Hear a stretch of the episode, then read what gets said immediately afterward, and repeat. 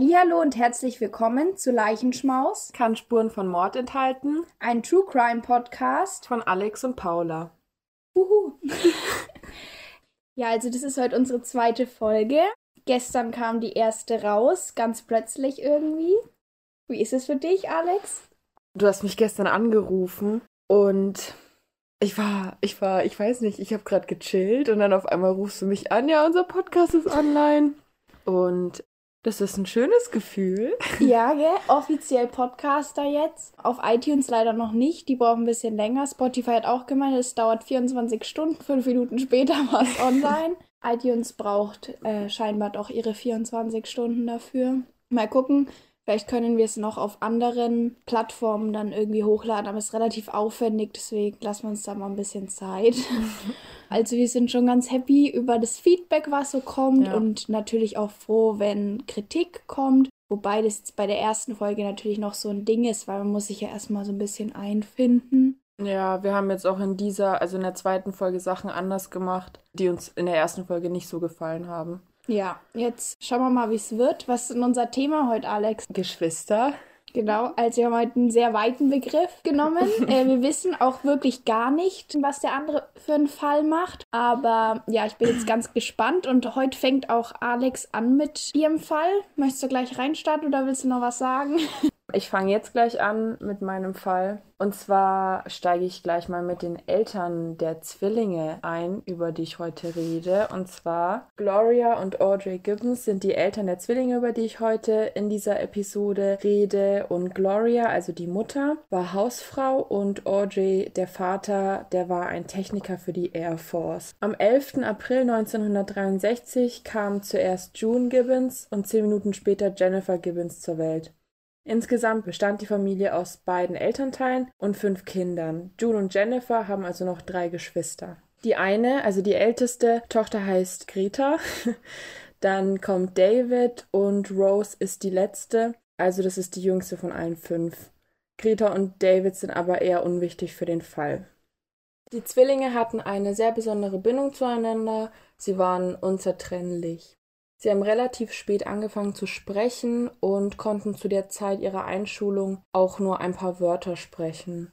So entwickelten sie dann eine Variante eines gesprochenen Dialekts, der auch nur von ihrer Kernfamilie aus Barbados verstanden wurde. Außerdem sprachen sie in sehr hohen Tönen, die schon auch fast quietschend erschienen. Es war auf jeden Fall sehr schwer, beide Mädchen zu verstehen. Nicht mal die Eltern konnten richtig erkennen, was ihre Zwillingstöchter sprachen. Später, als June und Jennifer eingeschult wurden, zogen sie in einen Ort namens Devon im Südwesten Englands und zu dieser Zeit war auch Rassismus ein sehr großes Problem dort. Also generell ist Rassismus ja zur heutigen Zeit immer noch ein Problem, aber damals war es viel, viel schlimmer. Jedenfalls waren June und Jennifer die einzigen dunkelhäutigen Kinder in ihrer Schule und wurden deswegen sehr stark gemobbt und ausgegrenzt. Dazu kamen dann die Probleme mit dem Sprechen, denn ihre Mitschüler verstanden beide Mädchen akustisch fast nie. Deswegen wurden sie zusätzlich auch nochmal gehänselt und einfach schlecht behandelt. So gemein wie kleine Kinder eben sein können. So begannen die Zwillinge nur noch miteinander und manchmal eben auch mit ihrer kleinen Schwester Rose zu kommunizieren. Sie weigerten sich sogar in der Schule vorzulesen und mit den LehrerInnen zu sprechen. Als die Mädels ungefähr elf Jahre alt waren, zogen sie nochmals um, und zwar nach Haverford West in Wales. Zu diesem Zeitpunkt sprachen sie mit niemandem, also nicht mal mit ihren Eltern. Haverford West war damals bekannt für den Rassismus in dieser Stadt, also es war auch in dieser Stadt ein sehr großes Problem und in dieser Stadt wurde auch alles noch viel schlimmer. June und Jennifer wurden so stark in der Schule aufgrund ihrer Hautfarbe gemobbt und diskriminiert, dass die Lehrer sie mit einem fünfminütigen Vorsprung aus der jeweiligen Unterrichtsstunde entlassen mussten, damit sie einigermaßen sicher nach Hause kamen. Das Mobbing war nämlich nicht nur psychisch sehr fordernd für die Mädchen, sie wurden teilweise auch von ihren MitschülerInnen geschlagen. Auf dem Weg nach Hause und generell, wenn June und Jennifer sich irgendwo zusammen aufhielten, liefen sie im gleichen Takt und auch in der gleichen Geschwindigkeit, wie als würden beide mit ihrem Spiegelbild laufen. Kurze Frage. Abgesehen davon, dass es ein bisschen seltsam ist, aber hatten ihre Geschwister dann auch so Probleme? Weil die müssen ja auch, also People of Color gewesen sein. Ja, Also okay. äh, die hat nicht, ich denke mal, dass die ganze Familie gesamt Probleme hatte damit. Aber also ich gehe jetzt natürlich nur auf die zwei spezifisch ja, okay. ein, weil das, weil es um sie geht. Aber und waren die Eltern mal mit denen beim Arzt, weil die ein bisschen seltsam waren oder? Nicht, soweit ich das jetzt mitbekommen habe. Also ich habe irgendwo auch mal gelesen, dass sie mit einer Zungenlähmung diagnostiziert wurden. Aber ich habe dann auch, also ich weiß nicht inwieweit das stimmt. Ich habe halt in sehr vielen Quellen gelesen, dass sie einfach diesen Dialekt hatten, der in der Kernfamilie verstanden wurde, aber sie haben halt zusätzlich noch total schnell gesprochen und so hoch, dass man gedacht hat, dass es irgendwie eine Geheimsprache ist zwischen den beiden. Okay. Also sie liefen quasi im gleichen Takt und auch in der gleichen Geschwindigkeit, wie als äh, würden beide mit ihrem Spiegelbild laufen. Wenn beide auf einem Pferd ritten und eine runterfiel, dann fiel die andere Schwester auch vom Pferd. Ich konnte da jetzt aber auch nicht genau rauslesen, ob sie das immer mit Absicht gemacht haben oder ob das einfach so zufällig passierte. Jetzt möchte ich euch noch mal zwei Personen vorstellen. Und zwar einmal John, ich glaube, er heißt Greed mit Nachnamen, aber ich habe das nicht ganz verstanden. Deswegen nenne ich ihn jetzt einfach John Greed. Er war der Schularzt, der eben alle Kinder in der Schule immer geimpft hat. Und dann noch einmal Marjorie Wallace. Sie war eine Journalistin und sie freundete sich mit den Mädels an. Sie fand die Zwillinge eben so faszinierend, dass sie ein bisschen mehr mit denen zu tun haben wollte, damit sie sie ein bisschen besser verstehen konnte. Marjorie interviewte John Greed für ihr Buch und er erzählte, dass als er June und Jennifer impfte, beide Mädchen total merkwürdig drauf waren. Also er beschrieb sie als leblos, als er ihnen die Impfungen gab und auch, dass sie weder auf die Spritze noch auf ihn selbst reagierten, also sie sprachen auch überhaupt nicht mit ihm. John Greed fand dieses Verhalten so bizarr, dass er das einem anderen Arzt erzählte und June und Jennifer daraufhin in das Krankenhaus Withybush, ich hoffe, ich spreche das jetzt richtig aus, eingeliefert wurden und dort eben untersucht wurden. Im Krankenhaus sprachen die Zwillinge natürlich auch mit niemandem, wie das eben auch die meisten von euch bestimmt schon erwartet haben. Das ging aber so weit, dass die Mädchen nicht mal mehr vor anderen Menschen miteinander sprechen wollten. Mit 14 wurden June und Jennifer dann schlussendlich in das Eastgate Special Education Center eingeschult. Soweit ich das jetzt verstehen konnte, war das ein Internat. Der Grund, wieso sie auf das Internat versetzt wurden, war, damit sie lernten, auch ohne einander zu leben und auch nicht mehr voneinander abhängig zu sein denn zu diesem Zeitpunkt sprachen sie, wie gesagt, nur noch miteinander, aber nur, wenn keine anderen Leute um sie herum waren. Und sie sprachen nicht mehr mit den Eltern und sie mieden auch Blickkontakt zu anderen Menschen. Im Internat sprachen die Mädchen aber auch kein Wort mit ihren Mitschülerinnen. Damit es auch funktionierte, dass die Zwillinge lernten, ohne einander auszukommen, wurden sie im Internat getrennt. Jennifer blieb im Eastgate Special Education Center und June wurde dann zur St. Daniels Adolescent Unit geschickt. Die war ungefähr 30 Meilen entfernt. Das sind ungefähr 48 Kilometer voneinander getrennt, also waren sie schon sehr weit weg voneinander. Dafür, dass auch, also dafür, dass sie bis dahin die ganze Zeit nur zu zweit waren. Vielleicht lernten sie ja dadurch soziale Kontakte zu knüpfen und nicht mehr so voneinander abhängig zu sein. Es passierte aber genau das Gegenteil. Die Zwillinge wurden katatonisch, also das bedeutet die Anspannung von Kopf bis Fuß. Es ist ein verhaltenbezogenes und psychomotorisches Syndrom und diese Katatonie, die äußert sich in unnatürlichen und stark verkrampften Haltungen bzw. Verhaltensweisen des ganzen Körpers oder einer Person. Und ich habe euch jetzt mal ein paar Symptome davon aufgezählt. Und zwar einmal Stupor, das bedeutet die Starre des ganzen Leibes. Mutismus, das ist das beharrliche Schweigen. Und Negativismus, das bedeutet der Widerstand gegenüber allen Aufforderungen oder Versuchen, sich zu bewegen. Oder stattdessen Bewegungen, die das Gegenteil der Aufforderungen ausführen. Haben die unabhängig voneinander, aber beide komplett so durchgezogen? Ja. Okay. Da erzähle ich gleich auch nochmal, was die Schwestern eben bemerkt haben, aber das kommt erst später in dem Fall. Die Trennung voneinander machte beiden so schwer zu schaffen, dass sie eben so ähnliche Symptome aufzeigten und auch aufs Essen und aufs Trinken verzichteten und wie davor eben auch mit niemandem sprachen. Aus diesem Grund wurden June und Jennifer dann wieder zusammengeführt und mit 16 beendeten sie dann die Schule und gingen dann logischerweise auch vom Internat.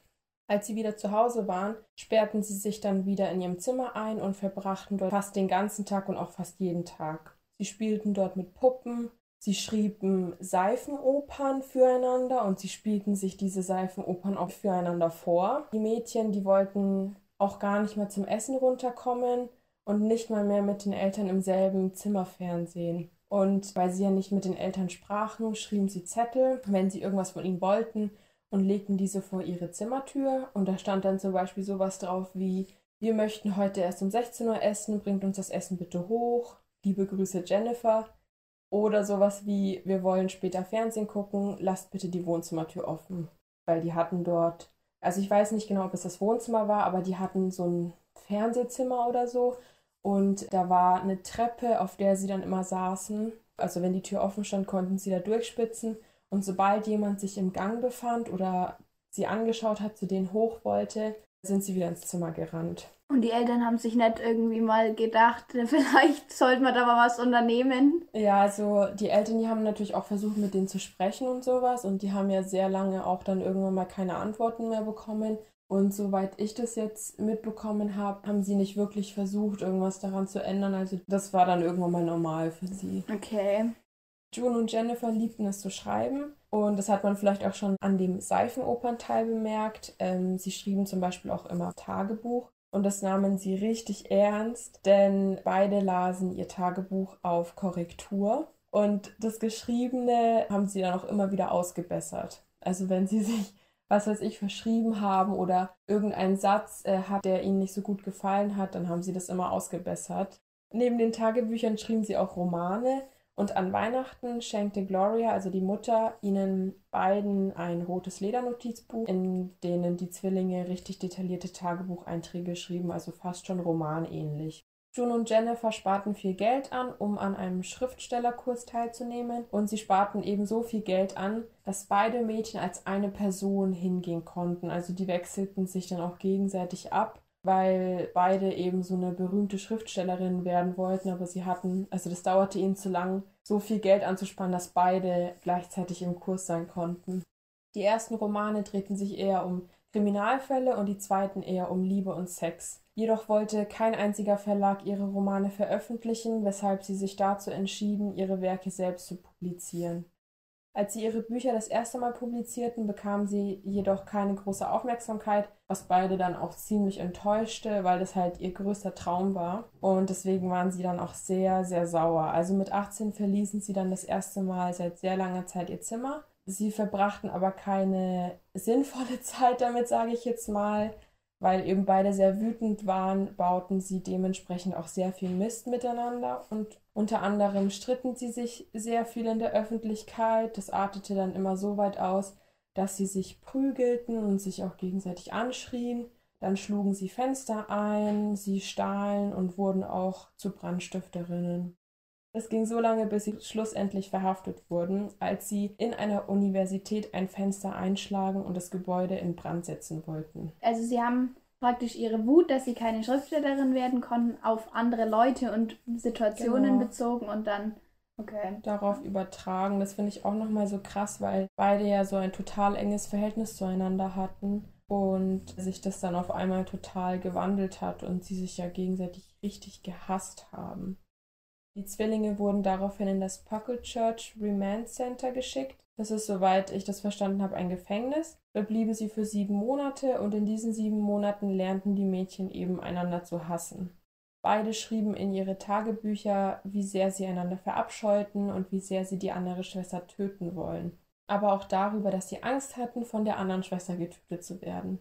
Das schrieben sie aber nur, wenn sie zusammen waren. Wenn beide getrennt waren, schrieben sie darüber, wie allein sie sich fühlten und wie sehr diese Einsamkeit sie umbringen würde und dass sie einander so vermissten. Aber wenn beide am Ende wieder zusammengeführt wurden, gingen alle Streitigkeiten wieder los, weil es eben so eine Hassliebe zwischen den beiden war. Haben die eigentlich die Bücher, also hat jeder einzelne Bücher geschrieben oder haben sie die Bücher gemeinsam geschrieben? Ich glaube, die haben einzelne Bücher geschrieben, okay. beide.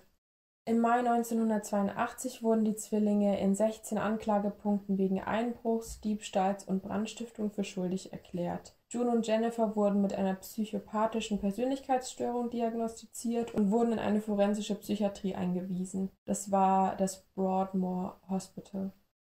Die Ärzte beschrieben die Mädchen als gefährlich und verstörend, denn sie erzählten, dass das eine Mädchen, beispielsweise June, an einem Tag hungern würde, während Jennifer sich komplett den Magen vollfraß und an einem anderen Tag Jennifer komplett hungern würde, damit June sich satt essen konnte. Und die haben ja beide immer gleich viel Essen bekommen und auch genug Essen, also die niemand von beiden hätte hungern müssen. Beide waren in der gleichen Psychiatrie, aber die Zimmer waren sehr weit weg voneinander, also jeweils an, am anderen Ende der Psychiatrie und die Schwestern, die würden die Mädchen jeweils eingefroren in denselben Positionen auffinden, wenn sie nach ihnen schauten. Also wenn jetzt die eine Schwester zur June gegangen ist, die saß einfach nur auf ihrem Bett zum Beispiel und hat die Wand angestarrt dann hat die gleiche Schwester oder eine andere Schwester Jennifer in ihrem Zimmer in genau der gleichen Position gesehen. Während ihres Aufenthalts dort griff June eine Schwester an und Jennifer ähm, versuchte Suizid zu begehen. Die Mädchen stritten sich jedes Mal, wenn sie sich sahen, und in diesen Streitigkeiten kratzten sie sich, prügelten aufeinander ein und schrien sich gegenseitig an. June und Jennifer blieben elf Jahre in Broadmoor und wurden dann in eine andere forensische Psychiatrie versetzt, Bevor die Zwillinge jedoch versetzt wurden, wurden sie noch einmal von der Journalistin Marjorie Wallace, von der ich vorhin schon erzählt habe, interviewt. Diese besuchte beide Schwestern öfters und gab Interviews oder sprach ganz normal mit ihnen. Und in diesem Interview, bevor sie nochmal versetzt wurden, sagte Jennifer die Worte, ich muss sterben. Marjorie fragte daraufhin eben sehr besorgt, äh, warum das nötig ist und Jennifer antwortete nur, weil wir das so entschieden haben. Die Mädchen beschlossen also, dass an dem Tag, an dem sie Broadmoor verlassen würden, Jennifer sterben musste, weil sie zu dem Entschluss kamen, dass eine von beiden ihr Leben aufgeben musste, damit die andere ein normales und glückliches Leben führen konnte. Sie dachten, dass sie die ganze Zeit so abgeschottet von anderen gelebt haben, weil sie nicht frei und normal sein konnten, bis es nur noch eine von beiden gab. Also musste sich eine von ihnen opfern und das war dann eben Jennifer. Im März 1993, als June und Jennifer 31 Jahre alt waren, wurden die Mädchen in die andere forensische Psychiatrie versetzt, aber als sie dort ankamen, war Jennifer komplett regungslos. Also kamen sie natürlich sofort in die Notaufnahme, wo sie dann auch endgültig als tot erklärt wurde. Der Tod wurde durch einen plötzlichen Herzanfall verursacht. Ärzte checkten ihr Blut und fanden auch nichts, was vornherein verabreicht wurde, also es war ein natürlicher Tod und sie ist an einem Herzinfarkt oder einem Herzanfall eben gestorben. Kurz bevor Jennifer starb, legte June ihren Kopf auf ihre Schulter und ich konnte das jetzt nicht genau verstehen, aber sie sprach At last where I at. Also ich glaube, das stand jetzt nirgendwo, aber ich persönlich glaube, dass es eine Referenz war, nämlich an das Lied At Last. Das habe ich nämlich gegoogelt das Lied ist von Mac Gordon und von Harry Warren und darum geht es, dass zum Ende hin alles gut wird. Und das Lied wurde 1942, glaube ich, veröffentlicht und 1993 ist Jennifer eben gestorben. Und also das war ja wahrscheinlich in so einem Überführungswagen, die waren ja da zusammen. Ja, war, genau. da, war da kein Polizist oder so mit dabei? Also haben die das nicht während das passiert ist schon gesehen? Da konnte ich jetzt keine Informationen dafür finden, aber ich glaube, das ist eben genau da passiert, als sie halt äh, rübergefahren sind. Ich, ich schätze mal, dass die dann nur zu zweit waren oder so. Also das mit diesem At Last Where I At, June hat es das erzählt, dass sie ähm, ihren Kopf auf Jennifers Schulter gelegt hat und das dann gesagt hat. Nach Jennifers Tod hatte June ein Gedicht geschrieben, das auch auf Jennifers Grabstein stand. Es lautet We once were two, We two made one, we no more two, through life be one. Also quasi, wir waren mal zwei, wir zwei machten eins, wir sind keine zwei mehr und durch das Leben sind wir eins. Und dann am Ende noch Rest in Peace. Ich weiß jetzt nicht, ob das bei euch allen so durchgekommen ist, weil ich da nicht genau drauf eingegangen bin, aber June und Jennifer fühlten sich eben ihr ganzes Leben so, als wären sie genau eine Person manchmal, wie sie sich eben im Streit angeschrien hatten. Also habe ich ja erzählt, dass Jennifer June die ganze Zeit Jennifer genannt hat im Streit. Und in dem Buch von Marjorie Wallace, das heißt The Silent Twins über die Zwillinge, da sagen die Zwillinge auch, dass sie einfach, sie möchten dazu fähig sein, sich anzuschauen, ohne dabei direkt in einen Spiegel zu gucken. Und ein Jahr später wie die Mädchen eben davor vermutet haben, wurde June dann nach Jennifers Tod eine normale Person in Anführungsstrichen. Und ein Jahr später nach dem Tod von Jennifer wurde June aus der forensischen Psychiatrie entlassen. Sie hat dann Sprachkurse belegt, um eben wieder zu lernen, wie man richtig spricht, weil sie ja jahrelang geschwiegen hat. Und jeden Dienstag besucht June das Grab ihrer Schwester. Sie ist auch noch am Leben, soweit ich das weiß. Und sie möchte eher mit Allison angesprochen werden. Das ist ihr zweiter Name, weil sie ein neues Leben anfangen möchte. Und auch in Marjories Buch hat die damalige June, sage ich jetzt mal, die jetzige Allison, gesagt, dass sie fünf Jahre gebraucht hat, um über den Tod von ihrer Schwester hinwegzukommen, weil sie sich sehr schuldig gefühlt hat. Aber jetzt lebt sie anscheinend ein normales Leben und ja, ihr geht's gut. Hat sie eine Familie? Weißt du das? Das weiß ich leider nicht. Ich habe mir aber, also die Doku habe ich mir nicht ganz angeguckt, aber ich habe mir ein Interview angeschaut, wo June spricht und man hört auf jeden Fall, dass sie sehr, sehr lange nicht gesprochen hat. Also sie öffnet ihren Mund auch nicht richtig zum Reden und man hört es auf jeden Fall sehr krass. Also da war ich schon echt verblüfft. Also erstmal, egal wie natürlich der Tod zu sein scheint, aber Ja. irgendwie ist ja schon sehr seltsam, dass eine 31-jährige Frau an einem also Herzstillstand stirbt, so die davor ja, glaube ich, wo man jetzt nicht wüsste, dass sie krank Ja. wäre und dann halt mit ihrer Schwester alleine war und die Ja. Schwester fühlt sich jahrelang schuldig wegen dem Tod und sie haben prophezeit, dass einer sterben wird. Ja. Das klingt schon alles nicht ganz so, als wäre es mit rechten Dingen zugegangen. Ja, das habe ich mir vorhin auch schon gedacht. Die Ärzte haben zwar das Blut gecheckt, aber also man weiß ja mittlerweile auch, dass du so einen Herzinfarkt, sage ich jetzt mal, herbeiführen kannst, ohne irgendwelche Medikamente zu nehmen oder dass die Medikamente dann im Blut nicht sichtbar sind oder so. Ja. Also äh, das kann auch sein, dass die June dann damit was zu tun hatte und ihr halt das angetan hat. Vor allem habe ich mir jetzt auch gedacht, was ist, wenn das gar kein wirklicher Herzstillstand war oder alles gar nicht so, wie es gesagt wurde, war, ähm, sondern dass die der June praktisch eine zweite Chance geben wollten und wussten, dass es also praktisch eine Mhm. gemeinsame Entscheidung war und dass da vielleicht Leute mitgespielt haben bei Ja. der ganzen Geschichte, dass halt die andere dann tot war, dann konnte man es irgendwie eh nicht mehr ändern, weil grundsätzlich habe ich noch nie davon gehört, also früher war eh alles nochmal ein bisschen anders, aber es ist doch nicht normal, dass jemand bei einem Polizeitransport oder bei so einem psychiatrischen Transport ohne Aufsicht praktisch Mhm. klar sitzt jemand im Auto, aber die sind ja normal wie so Kastenwägen. Ohne Aufsicht halt dann da. äh, Also ich weiß auch nicht zu dabei 100 ist. Prozent, ob sie ohne Aufsicht waren, aber ich habe jetzt nichts Genaues dazu gelesen oder gehört. ja, es würde ja auch Sinn machen, so. Weil sonst Ja. hätte ja jemand probiert, sie vielleicht wieder zu beleben. Das ist übrigens Ja. auch nochmal so eine Sache, weil scheint ja nicht so, als wäre sie wiederbelebt worden oder wenn er hätte es Mhm. halt probiert. Ich kenne die Geschichte, ich wusste nicht, wie Ja. die heißen, aber The Silent Twins Ja. habe ich schon mal gehört und ich finde, also es ist jetzt natürlich, weil ich die Geschichte kenne, aber ich finde die Bilder von denen saugruselig. Voll. Die werden wir dann auch noch auf unserer Instagram-Seite posten übrigens. Ja. Und ich verstehe irgendwie nicht. Ich habe da schon mal was drüber gehört, also allgemein über so Zwillingsfälle. Und da wird ja voll oft von dieser psychischen Störung, Folie à deux heißt es, glaube Ja, ich. genau. Genau. Also es bedeutet, einer ist psychisch krank und weil man sich so nahe steht, wird es praktisch auf den anderen übertragen. Das merkt man dann vor allem bei Straftaten oder sowas. Wenn jemand, keine Ahnung, stark schizophren ist, der überträgt es auf den anderen, dann begehen sie gemeinsam Straftaten und sowas. Und es könnte ja bei denen auch so gewesen sein, dass halt eine Hm, psychisch krank war. Wer von denen war nochmal die ältere? die June. Ah, okay. Ja, weil ich habe mir halt auch schon Gedanken gemacht, wieso musste halt Jennifer Ja, sterben. habe ich mich auch schon gefragt. Und es wird ja irgendwo Sinn machen, klar, weil sie vielleicht die war, die krank war von den beiden. Andererseits natürlich auch, weil sie vielleicht die jüngere war und die ältere irgendwie, weiß ich nicht. Man kann ja nicht wissen, wie sie das ausgemacht haben. Aber ich finde dieses Folie à deux allgemein übelst Ich auch. gruselig. Ich auch. Richtig.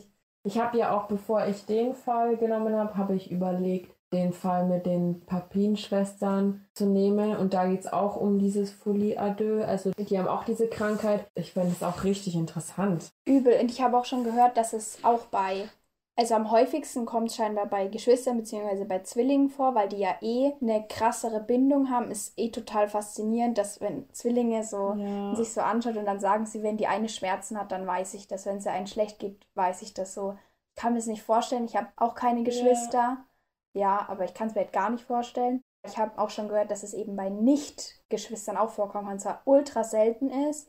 Aber dass, wenn ein Partner das hat und man so sich in eine Abhängigkeit begibt, sowas auch passieren kann. Und als ich da so viel zu angehört habe, hatte ich auch übel Angst, dass mir sowas auch passieren kann. Oder dass ich irgendwen psychisch krank machen könnte. Und äh, ja, ich weiß nicht, ich finde das ein ultra gruseliges Phänomen, dass es das Ja, gibt. das ist ja auch sehr selten, weil das einfach noch nicht so oft an irgendwelchen Leuten gesehen wurde. Ja. So voll die interessante Geschichte. Kein Mord, kein. Ja, also mo- weiß man ja nicht. Ja, Ne? ja, okay, stimmt. ähm, aber allein schon so Brandstiftung und so habe ich mir auch gedacht, ist ja auch eins von diesen Anzeichen, wenn Leute zum Beispiel Psychopathen sind oder so, Ja. dann haben die, das gibt es ja das mit dem Bettnässen, Brände setzen und Tiere töten. Ja, stimmt. Und da muss ich auch direkt dran denken, wenn man so Brände.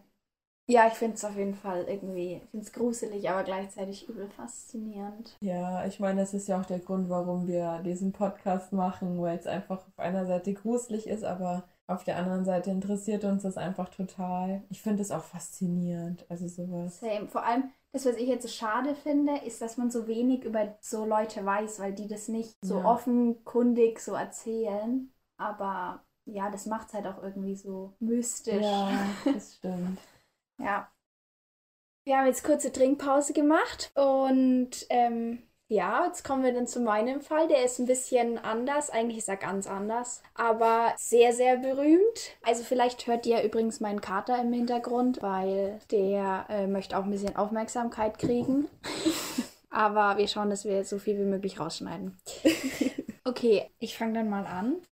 Also, bei mir geht es heute um eine Familie. In dieser Familie stirbt ein kleines Mädchen und bis heute ist ungeklärt, wer der Mörder des kleinen Mädchens ist. Die Familie besteht aus John. Er war schon einmal verheiratet davor, hatte schon drei Kinder mit der ersten Frau. Ein Kind ist leider bei einem Autounfall gestorben. Also die waren schon getrennt, die Eltern, und dann ist es passiert, aber das hat ihn auf jeden Fall sehr geprägt, weswegen er auch zu seinen zwei neuen Kindern eine besondere Bindung hatte. Er war Chef, so wie ich es verstanden habe, oder eben in einer sehr hohen Position bei einer Firma, die hieß Access Graphics und genau war er etwas kühler vom Charakter her, aber eigentlich ein guter Vater, nur war halt eben Geschäftsmann und deswegen etwas distanzierter. Dann gibt's die Mutter, das ist Patricia, auch Patsy genannt. Sie war 14 Jahre jünger als John und die beiden haben sich kennengelernt, da war Patricia erst 21 Jahre alt. Sie war schon als Jugendliche Schönheitskönigin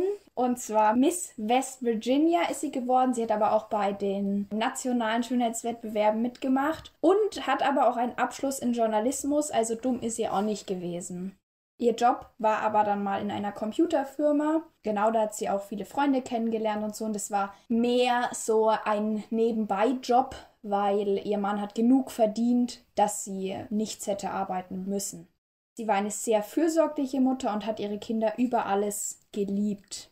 Ihr erstes Kind war Burke. Klingt erstmal lustig, der Name.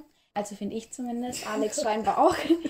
Burke ist etwas älter gewesen, eben als die Tochter, um die es heute gehen wird, um genau zu sein, drei Jahre älter. Er war eher introvertiert und war von Anfang an eigentlich der Goldschatz der Familie und es war das höchste Gut natürlich für die Eltern, bis dann eben die kleine Tochter auf die Welt kam.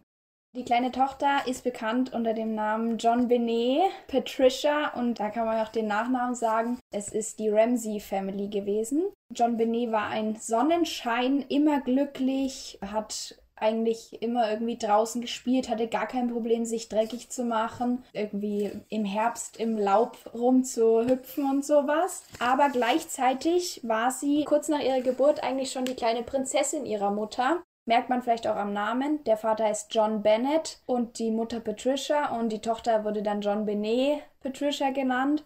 Und Ganz kurz. ja, Ich finde den Namen echt schön, ne? Obwohl er einfach nur aus zwei Namen zusammengesetzt ist. Aber sie heißt John Benet und ihr Bruder einfach Burke.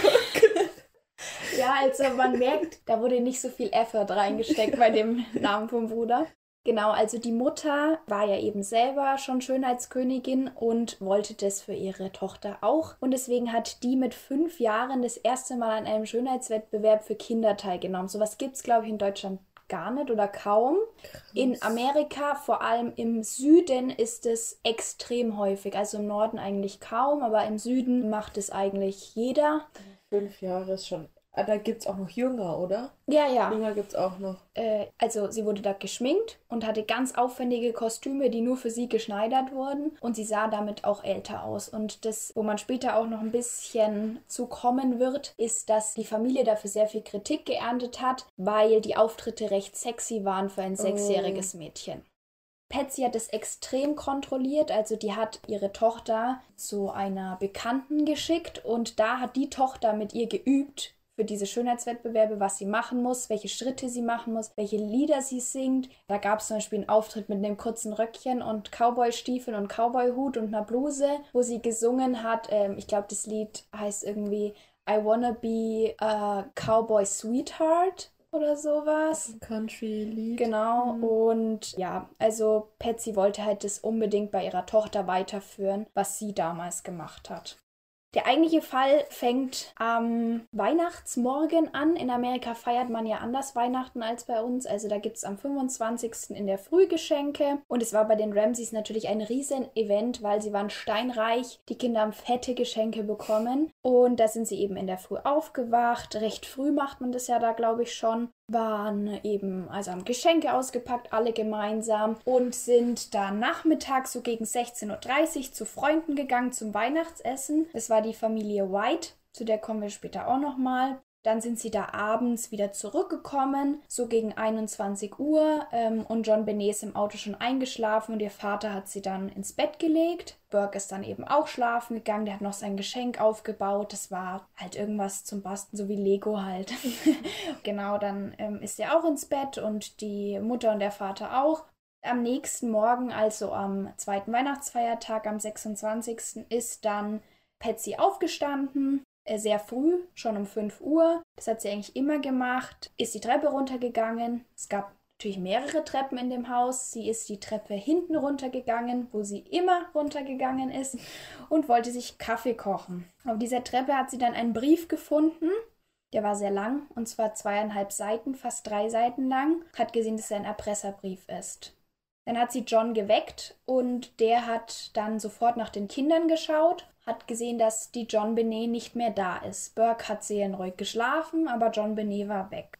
Dann hat Patsy um 5.52 Uhr am Weihnachtsmorgen eben die Polizei angerufen, also 911, und hat am Telefon gesagt, wir haben eine Entführung, unsere sechsjährige Tochter ist entführt worden, ich habe gerade die Lösegeldforderung gefunden. Ganz kurz, ich weiß jetzt nicht, ob du noch darauf eingehst, was genau in dem Erpresserbrief stand, aber der war drei Seiten lang. Fast ja. drei Seiten lang. Da gehen wir auch noch drauf ein. Das habe ich gerade auf Alex Handy geschickt, dass ich mir das nochmal durchlesen kann, beziehungsweise ihr vorlesen kann. Da sprechen wir gleich nochmal drüber. Am Ende dieses Anrufs, den sie getätigt hat, waren sechs Sekunden, in denen Patsy gedacht hat, sie hätte aufgelegt. Sie war total hysterisch davor und dann dachte sie eben, also normal bleibt man ja am Telefon, bis die Polizei da ist. Die ist auch schon losgeschickt worden, aber sie hat irgendwie gedacht, sie hätte aufgelegt. Und man hört Hintergrundrauschen und Hintergrundgeräusche. Man kann es aber so vom Hören nicht zuordnen. Da gehen wir aber später auch nochmal drauf ein. Auf jeden Fall hat Patsy dann um 5.54 Uhr, also zwei Minuten später, die Familie White angerufen und dann noch eine andere Familie und dann nochmal ein paar, dass sie doch bitte vorbeikommen, weil ihre Tochter ist verschwunden. Um 5.59 Uhr trifft dann der erste Polizist ein und kurz danach trudeln dann so langsam die Freunde ein. Was ich schon mal sehr seltsam finde, ich würde meine Freundin Total. nicht anrufen, dass sie zum Tatort kommen. Ja, praktisch. also man kann ja schon Bescheid sagen, dass die Tochter verschwunden ist, keine Ahnung, dass man sein Leid teilt oder dass die halt aufmerksam sind, ob sie irgendwas gehört haben oder so, aber zum Tatort kommen. Und wenn dann vielleicht die allerbesten Freunde ja. Vielleicht die Whites, okay, aber doch nicht noch fünf andere. Ja. Um 8.10 Uhr kommt dann Detective Linda Arndt zum Tatort. Es war eh so, die Polizei war unterbesetzt, es war Weihnachten, kaum einer war da. Detective Arndt hat überhaupt nichts mit Mord zu tun gehabt und total frisch noch da, also gehört nicht zur Mordkommission, wurde aber trotzdem dahin geschickt. Ja? Sorry, dass ich dich nochmal unterbreche, aber Wieso wird dann jetzt jemand von der Mordkommission geschickt? Weil die gehen doch noch gar nicht davon aus, dass es ein Mord ist. Ja, Mordentführung war zusammengelegt so, okay. praktisch. Sie hat aber grundsätzlich nichts mit Mord und mhm. Entführung zu tun gehabt. Also man war halt einfach wie so Streifenpolizist, wobei ja eigentlich eine Entführungskommission oder sowas dahin ja. geschickt hätte werden müssen. Um 8.15 Uhr wurde dann auch das FBI alarmiert. Dadurch, dass es sich ja um eine Entführung handelt, sucht man nach eben Spezialisten und die sind beim FBI. Das sind auch die sogenannten Profiler. Die wurden benachrichtigt und um 11 Uhr kamen dann auch zwei FBI-Agents, soweit ich weiß. Sie haben sich dann die Lösegeldforderung bzw. den Erpresserbrief angeschaut. In dem sind 380 Wörter. Also schon sehr viel, weil man hätte ja das auch einfach ein bisschen kürzer fassen können. Das Hauptaugenmerk wurde darauf gelegt, dass, jetzt kommt's, 118.000 Dollar wurden als Lösegeld gefordert. Das okay. waren Millionäre, die hätten einfach sagen können, 500.000 eine Million oder 120.000, aber ja. 118.000 etwas seltsam. Und die meinten in dem Brief, dass man eben einen Tag später eine Übergabe machen sollte. Die haben dann halt auch auf eine Nachricht gewartet, kam aber nicht. Also es hat auch keiner angerufen. Und jetzt werde ich ähm, Alex mal kurz den Brief zeigen. Okay, also ich habe Alex jetzt den Brief vorgelesen. Wie findest du den? Also, ich meine, ich wusste, dass er lang ist, weil über 300 Wörter, so viel musstest du ja in der Schule auch manchmal in Deutsch schreiben oder so. Aber der hat sich auch sehr lang angehört. Und ich finde, das, also ich meine, es ist ja gar nicht so formuliert, wie es ein Erpresser formulieren würde. Also ein Erpresser würde niemals einen Brief über zwei Seiten schreiben, vor allem wenn er den auch geschrieben hat, nachdem oder als er sie entführt hat oder so. Also wenn es auf die Schnelle gehen musste, dann würde der Brief niemals über zwei Seiten sein und auch in einer ganz anderen Sprache formuliert. Deswegen ist das schon ein bisschen merkwürdig. Allein schon, dass einfach so viel unnötige Informationen ja. mit dabei sind und man fünfmal in dem Brief eigentlich sagen muss, dass sie halt sterben wird, wenn irgendwas ist, wird ja reichen zu sagen, er soll mit niemandem sprechen, sonst ja. stirbt sie. Also wir werden den Brief auch nochmal hochladen, aber es wäre jetzt ja. doof gewesen, das alles vorzulesen. Da kommen wir was später auch nochmal genauer drauf zurück. Genau, also die Polizei hatte eben grundsätzlich nicht viel Erfahrung mit Entführung oder Mord oder was weiß ich in Boulder, so heißt die Stadt, wo die gelebt haben, in Colorado. Also das passiert vielleicht einmal im Jahr, da hat keiner wirklich eine Ahnung und dann ist es normalerweise beim Mord so, dass der Täter praktisch nebendran sitzt und man das direkt weiß. Und Entführungen kommen eigentlich gar nicht vor da. Springen wir in der Zeit ein bisschen vor. Jetzt ist 10.30 Uhr und John Ramsey verschwindet. Ist einfach weg. Um 12 Uhr ist er immer noch nicht wieder da. Also sie können ihn nicht finden. Rein theoretisch könnte er sich irgendwo im Haus aufhalten, wo die halt noch nicht waren. Sie haben jetzt das auch nicht super ordentlich abgesucht. Abgesehen davon, dass sie grundsätzlich schon mal den ganzen potenziellen Tatort absolut verunreinigt haben. Und als er dann wiedergekommen ist, hat er sich recht seltsam verhalten. Er war nervöser als vorher und sehr hippelig. Irgendwann gibt dann eben Detective Linda Arndt ihm die Aufgabe, dass er doch mal das Haus von oben nach unten komplett absuchen soll. Das war eigentlich nur, damit er beschäftigt ist und aufhört, die Leute so zu nerven. Und er geht dann mit seinem Freund, das ist der Fleet White, also der aus mhm. der Familie White, mhm. aber schnurstracks nicht nach oben, sondern in den Keller. Und zwar in einen speziellen Hinterraum. Das ist so äh, eine Art Weinkeller gewesen, hieß es. Da war aber auch überall Spielzeug von den Kindern, weil die hatten unten halt auch so ein Spielzimmer. Um 13 Uhr ist es dann, dass John Ramsey seine Tochter im Keller tot findet. Das Seltsame daran ist, er sagt irgendwas in die Richtung, oh meine Tochter oder oh sie ist tot oder sowas, aber das Licht war noch gar nicht an, als er das gesagt hat. Oh. Dann nimmt er sie, bringt sie nach oben und legt sie ins Wohnzimmer auf den Boden und deckt sie dort zu mit einer weißen Decke.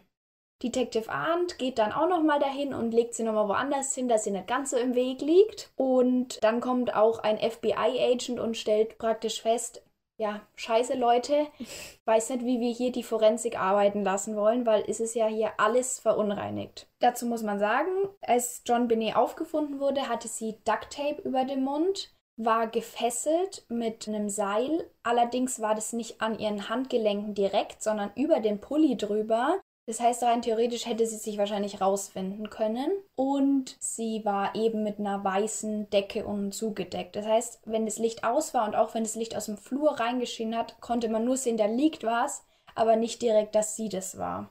Was man zu dem Brief in dem Moment dann auch sagen kann, das ist nämlich der Polizei dann kurz danach aufgefallen, eigentlich ist der Ort des Geschehens bei denen Küche Wohnzimmer gewesen und da wären ja Tische, da war auch eine Küchentheke und wo lag der Brief? Auf der Treppe. Die Treppe deutet darauf hin, dass jemand wusste, dass es der erste Ort ist, wo in der Früh halt Patsy oder ihr Mann vorbeikommen. Und das heißt, der Täter muss sich im Haus und im Leben der Ramseys sehr gut ausgekannt haben. Am Tatort, also im Keller, ist auch aufgefallen, dass ein Fenster offen war es war ein ganz kleines Fenster und es war auch in dem gleichen Fenster äh, eine Scheibe kaputt. Aber da hat John direkt gesagt, das war er vor ungefähr einem halben Jahr. Da hat er seinen Schlüssel vergessen, hat sich ausgesperrt und hat mhm. es dann so gemacht, um reinzukommen. Und hat es dann nicht mehr ausbessern lassen. Und auch sehr sicher. Ja, mega, habe ich mir auch gedacht, wenn man so viel Geld hat, dann ja. weiß ich nicht, dann kannst du auch die kleine Scheibe richten lassen. Aber ja. Vor diesem Fenster stand ein Koffer wurde erstmal aber keine Aufmerksamkeit geschenkt. Es gibt auch Videos von diesem, vom ganzen Haus eigentlich, von der Polizei. Die kann man sich, glaube ich, ich weiß nicht, ob man sie sich einzeln anschauen kann, aber in den Dokus, die ich geguckt habe, auf jeden Fall. Ist auch interessant, da sieht man dann noch ein bisschen mehr Sachen, die noch interessant werden. Normal wäre es jetzt so gewesen, gut, den Ramses geht's schlecht, jemand kümmert sich um die und dann wird interviewt bzw. befragt, wer könnte es denn sein? Wurden sie aber nicht. Auch am nächsten Tag nicht. Und ähm, warum nicht? Naja, die Polizei irgendwie keine Ahnung gehabt, dass es ja vielleicht sinnvoll wäre, auch wenn es die Eltern sind. Außerdem haben die Ramseys es nicht gewollt.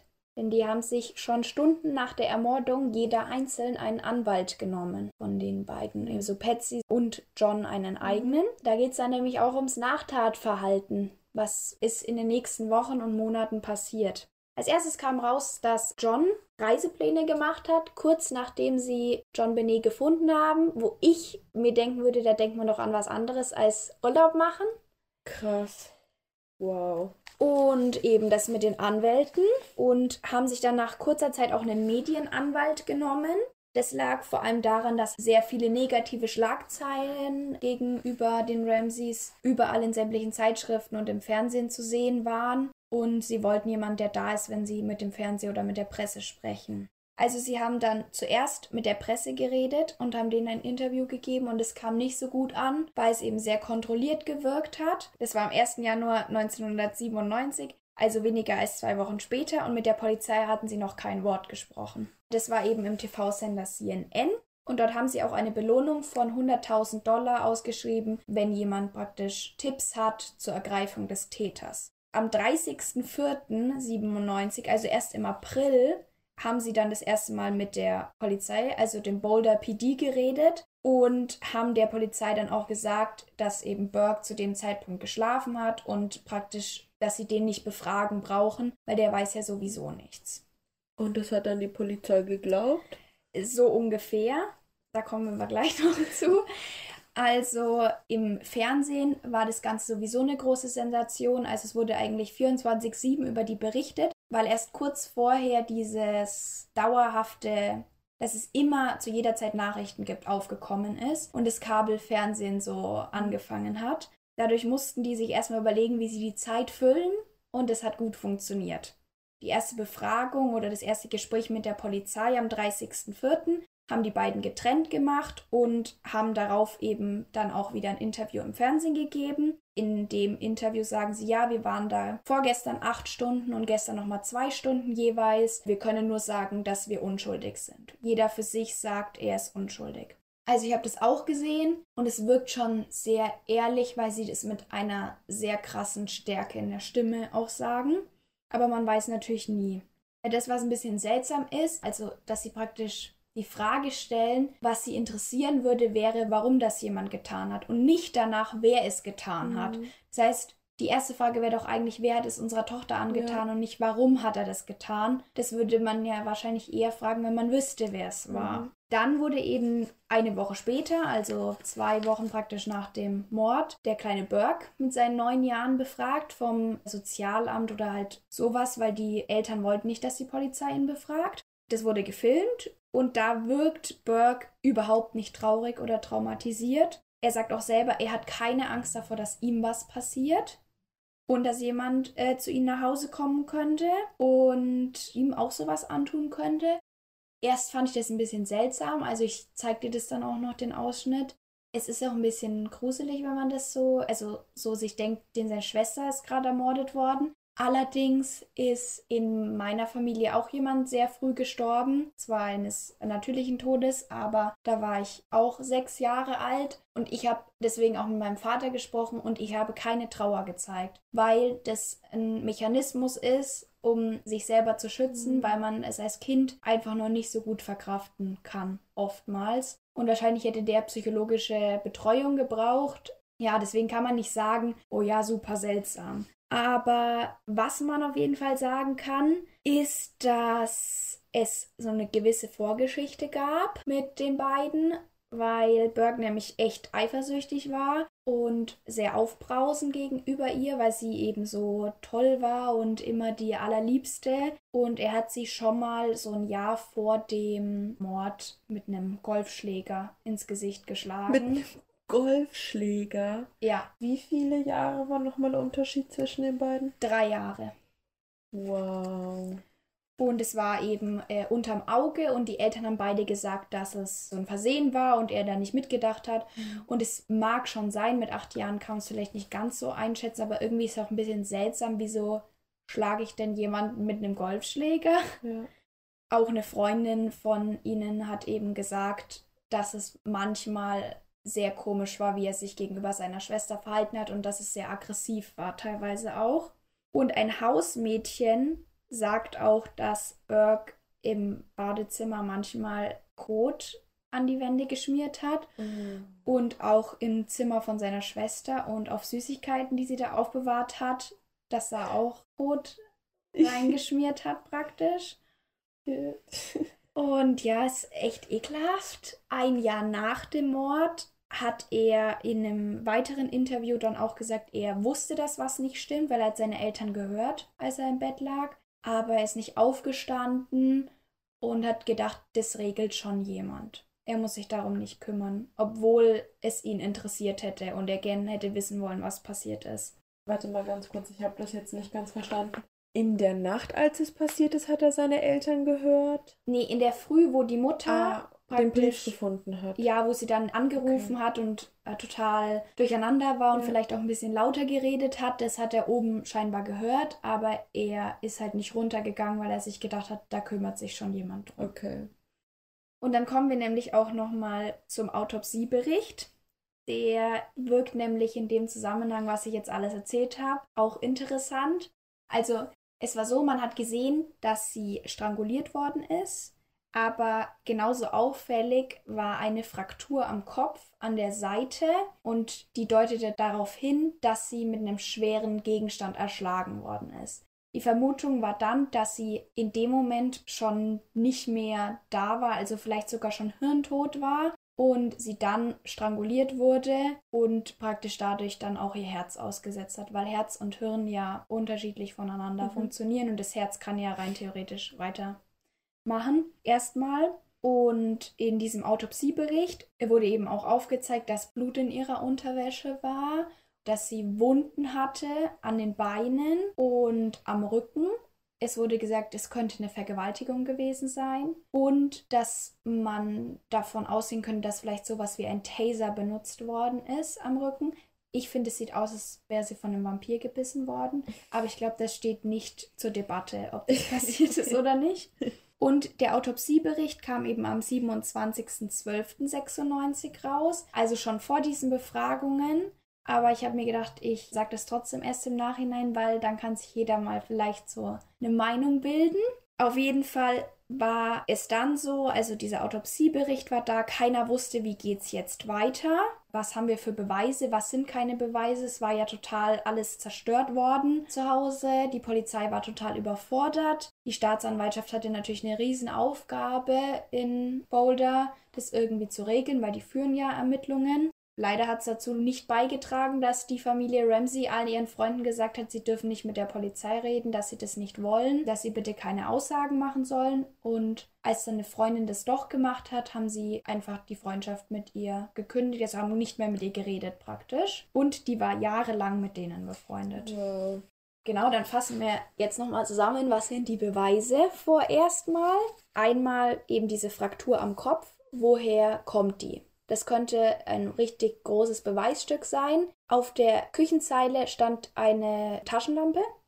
Die würde genau zu dieser Fraktur passen. Es war ein etwas größeres Loch, wo eben der Rand von der Lampe reinpassen würde. Und dann war der Kopf aufgesplittert, also äh, die Schädelplatte. Das heißt, es würde passen, es gäbe aber auch andere Gegenstände, die passen würden. Allerdings, aus welchem Grund steht einfach so die Taschenlampe da, wenn unten drunter die Schublade wäre, wo man sie reinpacken könnte, in einer vielleicht eher reicheren Familie, die sich Hausmädchen leisten kann, wo sowas vielleicht eher aufgeräumt wird. Aber es muss natürlich noch nichts heißen. Dann der sehr lange Brief.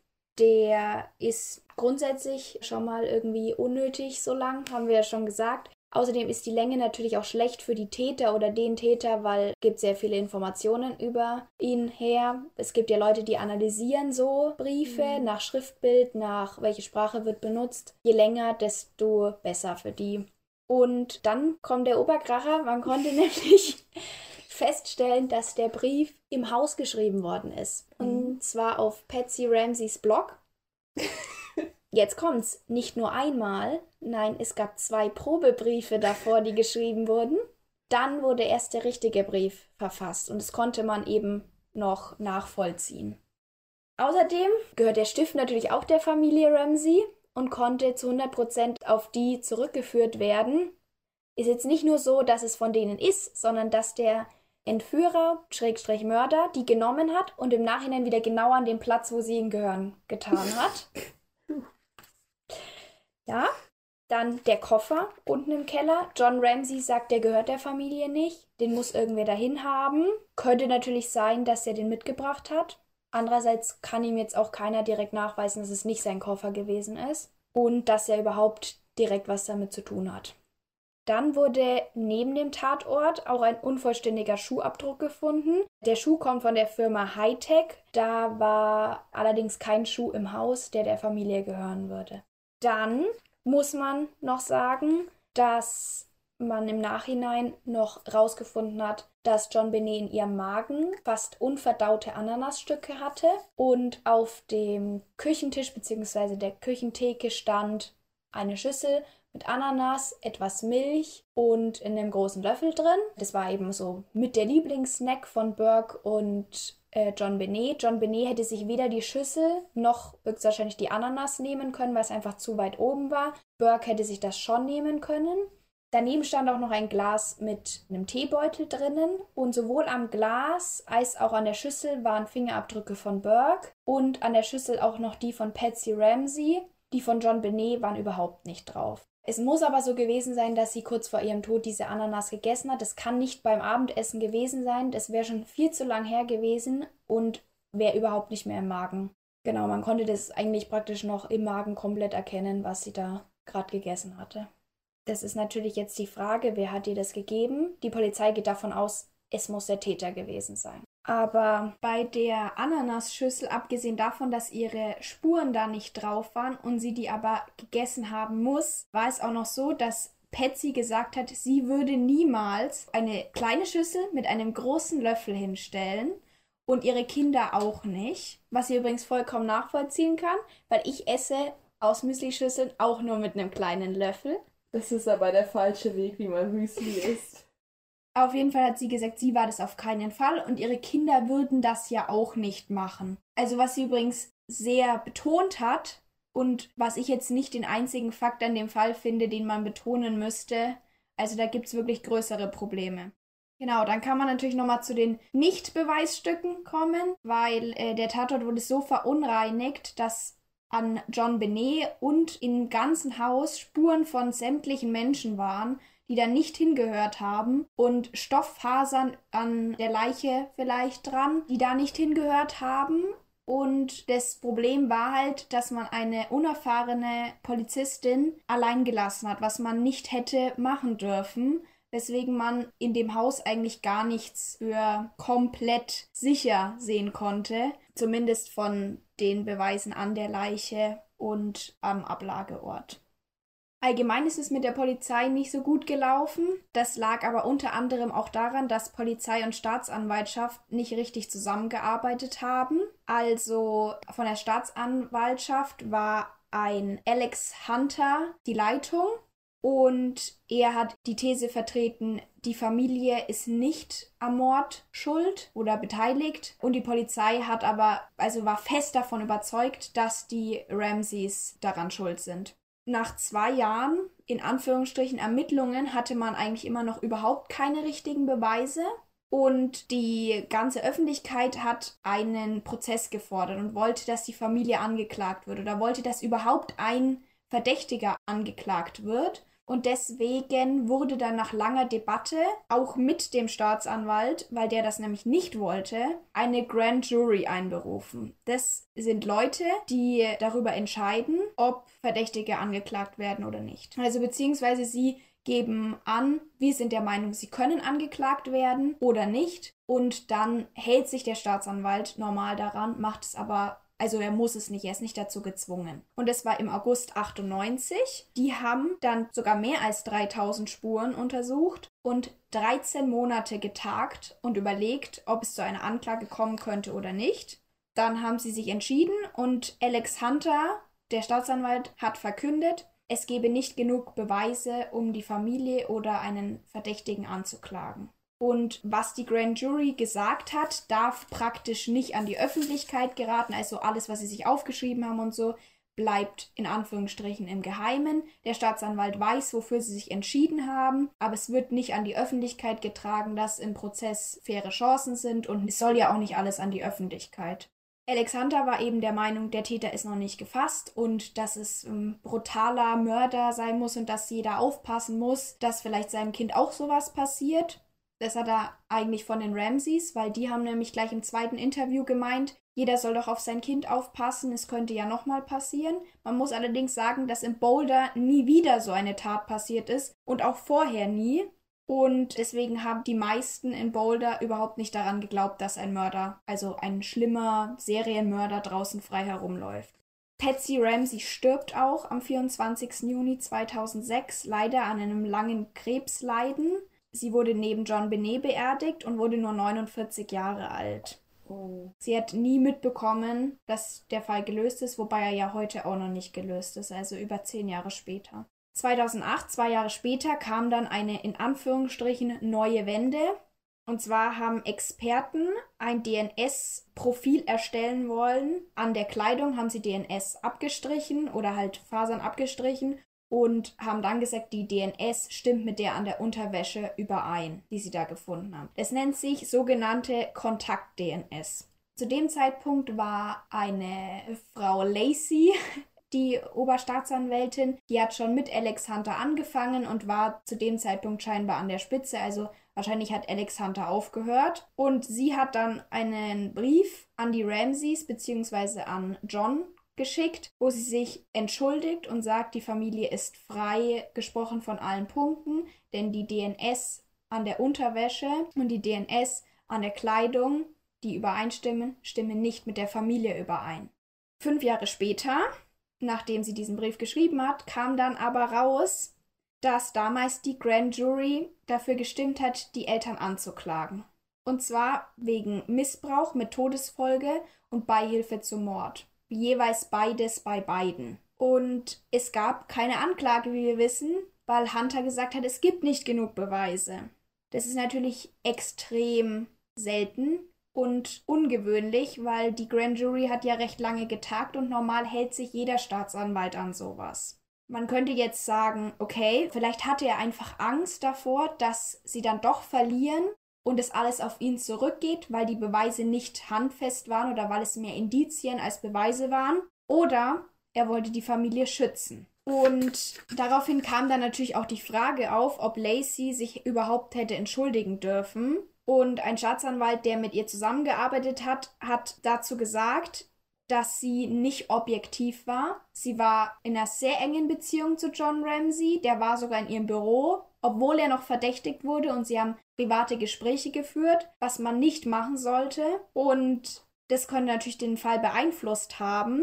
Der Staatsanwalt sagt, dass wenn man geäußert hat, dass man doch der Meinung war, die Ramseys waren's, dann hätte man riskiert, gekündigt zu werden oder vom Fall abgezogen zu werden. Also hat man das nicht gemacht. Da kam man dann auch darauf, dass die Kontakt-DNS, also es bedeutet, dass man aus kleinsten Spuren noch ein genetisches Profil erstellen möchte, nicht zu 100% sicher war, die sie da genommen haben oder gemacht haben weil es gibt erstmal viele Möglichkeiten, wie die DNS dahin gekommen ist, durch die krasse Verunreinigung am Tatort. Außerdem war es so, dass man das normal mit 13 Markern, das nennt sich Marker, des Erbguts bestimmt.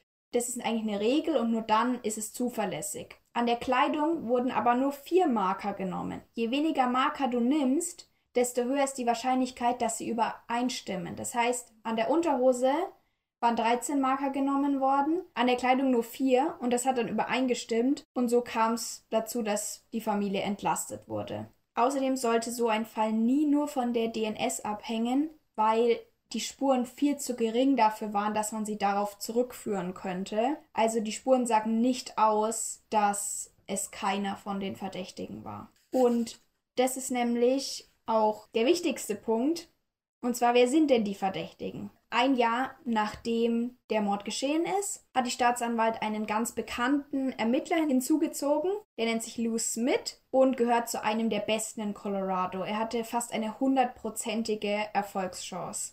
Und er hat gezeigt, was viele nicht geglaubt haben zu dem Zeitpunkt, dass wirklich ein Einbrecher durch das Fenster hätte reinkommen können, weil es war schon sehr klein und hat die These aufgestellt, der Täter ist reingekommen, während die Familie bei ihren Freunden zum Essen war, hat dann den Erpresserbrief geschrieben und sich versteckt. Als die Familie zurückgekommen ist, ist ja John Benet direkt ins Bett gekommen. Er hat sie aus dem Bett rausgenommen, hat sie gefesselt und getasert, um sie äh, praktisch bewegungsunfähig zu machen und dass sie nichts mehr sagt und ja praktisch wie betäubt. Damit hat sie dann in den Keller gebracht und wollte sie mit einem Koffer rausbringen, hat dann aber gemerkt, dass das nicht geht, weil der Koffer nicht durchs Fenster passt und hat dann vergewaltigt und getötet, weil er musste sich ja überlegen, was er sonst macht. Er ist auch der Meinung, dass das Würgen mit diesem Seil,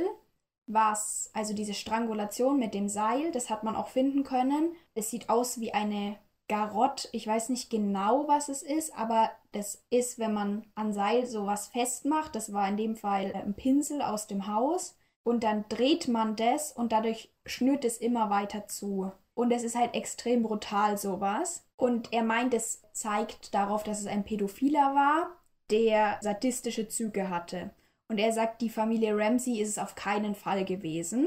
Und er denkt, dass halt die Täter John Benet bei einem Schönheitswettbewerb gesehen haben oder vielleicht ein Gärtner war es oder ein Handwerker oder jemand, der die Alarmanlage installiert hat oder jemand von Johns Arbeit. Also eigentlich alle, nur nicht die Familie. Das war eben seine Theorie. Das nennt sich die Intruder Theory. Und da gibt es auch Verdächtige zu. Weil äh, die Ramseys wurden natürlich auch befragt wer es denn sein könnte. So, und John Ramsey hat als allererstes Mrs. White verdächtigt, also die gute Freundin, hat gemeint, sie wäre ja so eifersüchtig gewesen auf Patsy und dass sie deswegen die Tochter umgebracht hat. Das wurde relativ schnell widerlegt, weil die hatten ein Alibi, die komplette Familie, deswegen konnte sie es nicht sein. Dann hat er einen guten Bekannten, Bill McReynolds, als Täter in Frage gebracht. Der war Professor für Journalismus, hat es aber nicht mehr gemacht, soweit ich weiß, und hat lange den Weihnachtsmann für die Familie gespielt, was daran liegt, dass er einfach wirklich aussieht wie der Weihnachtsmann. Also er hat einen langen weißen Bart und konnte den mit Sicherheit sehr gut spielen. Und die Kinder haben ihn sehr, sehr geliebt und haben auch geglaubt, dass er der Weihnachtsmann ist. Bill hatte Patsy bei der Beerdigung, als sie ihn umarmen wollte, weggeschubst und hat extrem die Öffentlichkeit aufgesucht nach dem Tod, was Sachen sind, die darauf hinweisen könnten, dass er was damit zu tun hat. Kurz vor John Benets Mord hat er ihr einen Zettel gegeben und auf dem stand nach Weihnachten passiert was ganz Besonderes, was ja auch sehr seltsam ist. Wieso gibt man das einem kleinen sechsjährigen Mädchen? Außerdem hat John Benet ihm das ganze Haus gezeigt und auch den Keller, weil sie ihm halt dem Weihnachtsmann zeigen wollte, wie schön sie lebt. Ein anderer Punkt, wieso er verdächtig war, ist, dass seine Tochter und eine ihrer besten Freundinnen 22 Jahre zuvor entführt worden sind und eine von beiden ist sexuell missbraucht worden und man konnte nie den Täter finden. Und Bills Frau hat ein Theaterstück geschrieben über ein Kind, das im eigenen Haus im Keller getötet wurde. Was sehr, sehr seltsam ist erstmal. Aber sowohl er als auch seine Frau konnten ausgeschlossen werden. Sie waren bei der Familie zum Essen das war anderthalb Stunden entfernt. Sie hätten es nicht sein können. Außerdem hat ihre DNS nicht mit der an John Binney übereingestimmt. Danach gab es einen weiteren Verdächtigen. Er wurde erst nach seinem Tod verdächtigt. Und zwar war das am Valentinstag 1997, also kurz darauf. Und zwar war da die Polizei am Trailer an einem äh, Schrottplatz und haben halt da, also man hat die halt gehört, sie waren sehr laut, sie haben den aufgebrochen und sind da rein. Und einer der Freunde vom Verdächtigen kam dann und hat die Polizei gefragt, was ist denn hier los? Dann hat er gesehen, dass sein Freund, Michael Helgoff heißt er, tot im Trailer lag. Und er war eben der Besitzer von dem Schrottplatz mit seinen zwei Brüdern und war zuvor beim Militär und hat dann eben, seitdem er auf dem Schrottplatz lebt, eine Freundschaft mit diesem Mann angefangen. Man hat ihn mit einer Schusswunde aufgefunden und die Waffe lag direkt neben ihm, weshalb man davon ausgehen konnte, er hat sich selber erschossen. Allerdings hat sein Freund gleich gesagt, äh, irgendwie passt es nicht zu ihm, der hätte sich nicht erschossen. Eine Woche nachdem man ihn tot im Trailer aufgefunden hat, wurde der Brief veröffentlicht von der Lösegeldforderung und da ist dem Freund dann aufgefallen, dass es genau 118.000 Dollar sind. Und er ihm ein paar Monate vor dem Mord erzählt hat, dass er mit seinem Kumpel einen großen Weihnachts-Killer-Deal hat und jeder so 50, 60.000 Euro bekommen würde, was ja passen würde auf die Summe. Dann könnten sie ja alle ihre Autos fertig bauen auf dem Schrottplatz am 3. oder 4. Januar kam der Freund dann rüber in den Trailer und hat gefragt, ja, wie war euer Deal? Eigentlich wollte er davon nicht so viel wissen, aber er wollte auch nicht zur Polizei gehen und er hat sehr deprimiert geschaut und gesagt, der Deal hätte nicht geklappt. Dazu kommt, dass Helgoff auch eine sehr auffällige Vergangenheit hatte, weil er hat wiederholt Tiere gequält und hat auch schon ein kleines Mädchen sexuell belästigt. Dazu kommt, dass er auch schon mal bei einem Spaziergang erwähnt hätte, er würde so gern mal einem Menschen den Kopf einschlagen. Wow. Ja. Der Freund sagte das dann eben der Polizei und diese glaubte ihm nicht, aber dieser Ermittler Lou Smith, der hat sofort gesagt, das ist er bestimmt und hat es geglaubt, weil er halt aufs Profil gepasst hat. Der hatte nämlich auch Schuhe dieser Marke Hightech und er hatte einen Taser im Trailer liegen. So viele Zufälle die ganze Zeit. Oh ja. es ist dann aber rausgekommen, dass Helgoff sich höchstwahrscheinlich gar nicht selber erschossen hat.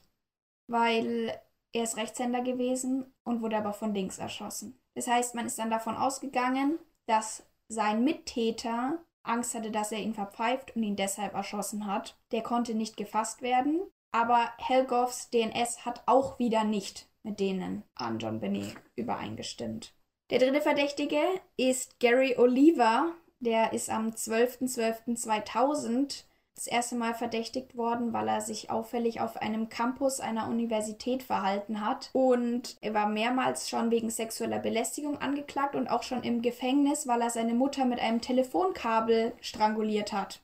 Er wurde als paranoid schizophren diagnostiziert und war zur Tatzeit in Boulder als Obdachloser und hat da immer mal wieder in einer Kirchenunterkunft in der Nähe übernachtet. Eine weitere Verbindung zu John Benet war, dass ein Jahr nach dem Mord eine so Art Mahnwache am Haus abgehalten wurde für sie und da waren sehr wenig Leute, weil es war eben sehr kalt, aber er war da dabei und wieso sollte er das machen? Und er hatte, als sie ihn am Campus abgefangen haben, einen Rucksack, wo ein Taser drin war und ein Gedicht, was sich Ode an John Benet nannte und hatte eben eine extreme Obsession mit ihr, hat gesagt, es hat sich erst nach dem Mord entwickelt. Er träumte so oft von ihr und er hatte sogar einen Schrein für sie in seinem Haus gebaut und hat ihre Gesichter ausgeschnitten und auf Monopoly Geld geklebt.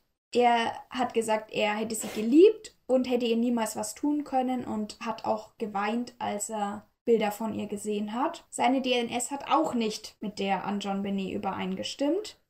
Die letzte Möglichkeit ist ein Mann, der durch einen Journalisten erst ins Visier der Polizei gekommen ist. Äh, denn er hat unter dem Pseudonym Dexis, dem Journalisten, der sehr nah mit der Familie Ramsey zusammengearbeitet hat, in Anführungsstrichen, sehr viele E-Mails geschrieben, wo er komische Dinge erzählt hat, dass er dabei gewesen wäre bei dem Mord und dass er sie geliebt hätte und er hätte sie geküsst und noch viel mehr und er wäre in Trance gewesen und dann war sie tot. Und sie konnten ihn ganz lange nicht fassen und, und haben es dann aber irgendwann geschafft, über Telefonanrufe ihn ausfindig zu machen. Genau, und man konnte feststellen, dass der Mann John Mark Carr hieß und in Bangkok, Thailand lebte. Er kommt aber aus Amerika war 41 Jahre alt, hatte schon zwei Ehen. Die erste Ehe war mit einer 13-Jährigen. Er hat als Lehrer gearbeitet in Alabama, wurde da aber rausgeworfen, weil er eben Kinderpornos besessen hat und wurde deswegen auch von der Polizei gesucht und ist daraufhin nach Bangkok geflüchtet. Nachdem er Täterwissen hatte, wurde er von der Polizei in Bangkok ausgeliefert und in die USA gebracht. Dort hat man ihn eben auch vernommen und das hat alles sehr stimmig geklungen. Er hat gesagt, dass er eigentlich nicht der Täter war, er war aber dabei und er würde nur mit Patsy Ramsey eigentlich sprechen wollen, weil sie wäre auch dabei gewesen. Sie wüsste, was passiert ist und die ganze Ramsey-Familie wüsste das. Aber, dreimal darf man raten, die DNS hat nicht mit der an John Benet übereingestimmt und die Staatsanwaltschaft musste ihn freilassen.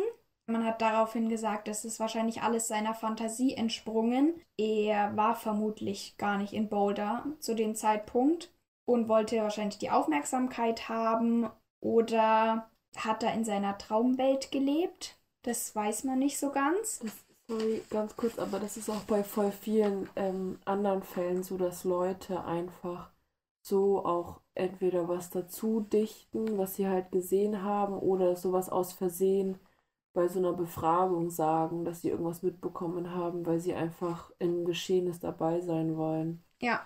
Und in der einen Doku, die ich gesehen habe, gab es dann auch ein Exklusivinterview mit dem. Da hat er auch ganz wirres Zeug geredet. Er wüsste, wer es war. Er war nur dabei. Er war es aber nicht. Und dass es ein Unfalltod war. Und er könnte nicht sagen, wer es war aber es soll jemand aus den Wettbewerbskreisen gewesen sein, der irgendwie mit involviert war und er hätte sie auch dort kennengelernt, aber er kann nicht sagen, wie er sie kennengelernt hat. Er hat dann nur gemeint, ja, eine Sechsjährige kann nicht Auto fahren und sich auch umsonst nichts kümmern, genaueres kann ich nicht sagen, ich will mir die Zunge nicht verbrennen.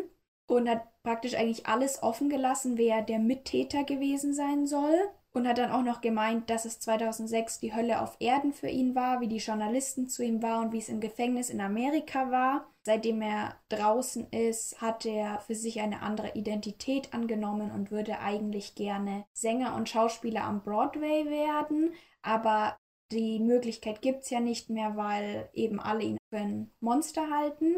Und das Einzige, was nicht ganz so gruselig war, war, dass er selber gesagt hat, er weiß, dass es falsch war, was er getan hat und dass er pädophil war davor und dass es am allmächtigen Testosteron liegen würde. Und daraufhin hat er sich kastrieren lassen und ist auch der Meinung, dass es mit allen anderen Sexualstraftätern gemacht werden sollte. Ja, das ist die Intruder Theory. Aber es gibt natürlich noch die Theorie, dass es John Benets Bruder gewesen ist.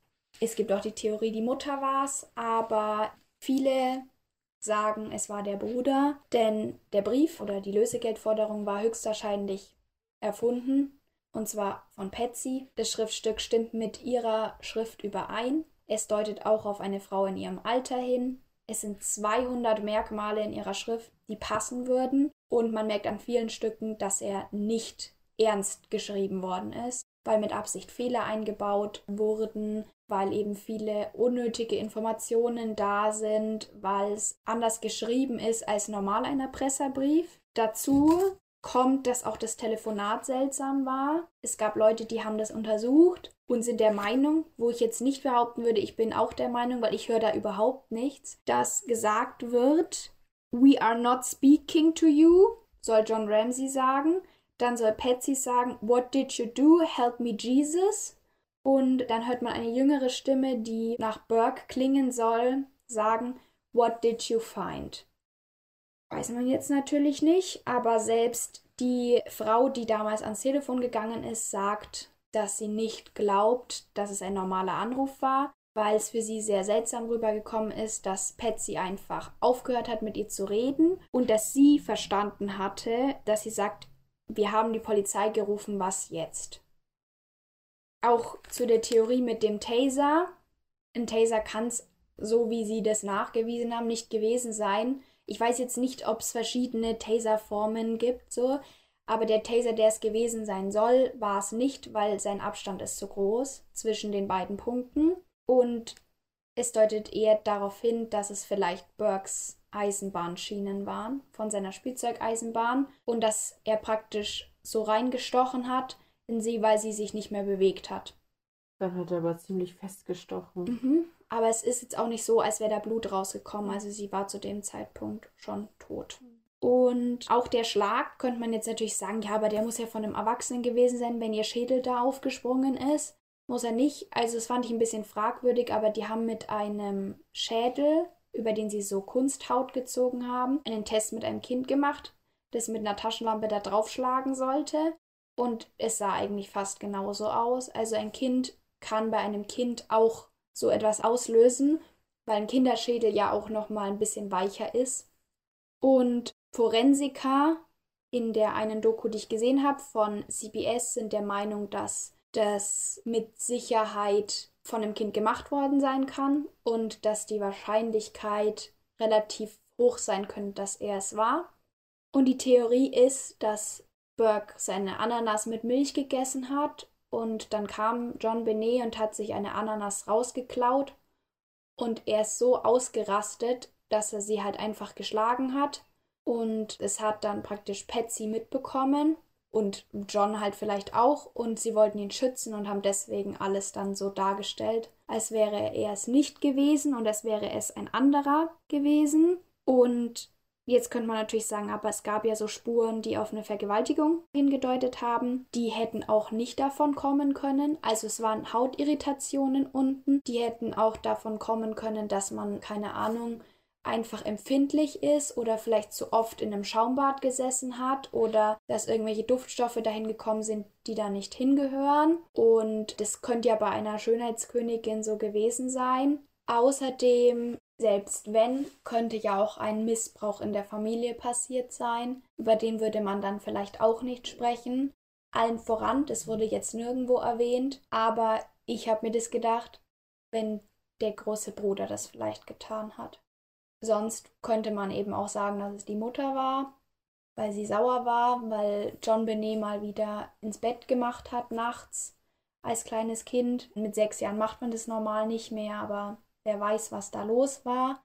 Ich glaube nach den Dokus, dass es der Bruder war.